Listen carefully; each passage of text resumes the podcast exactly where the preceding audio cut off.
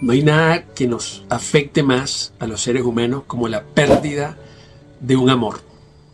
Puede ser desde la muerte o puede ser desde la ruptura emocional.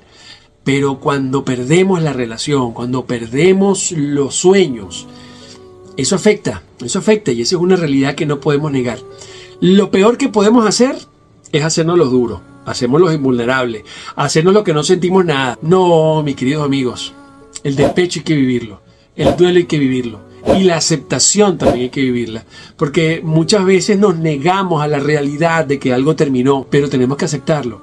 Y ese proceso de aceptación también es sanador, también nos lleva a ir entendiendo los procesos de la vida y entendiendo que no siempre se puede tener todo lo que uno quiere tener. Así que, si te duele, acéptalo y vívelo. No lo niegues.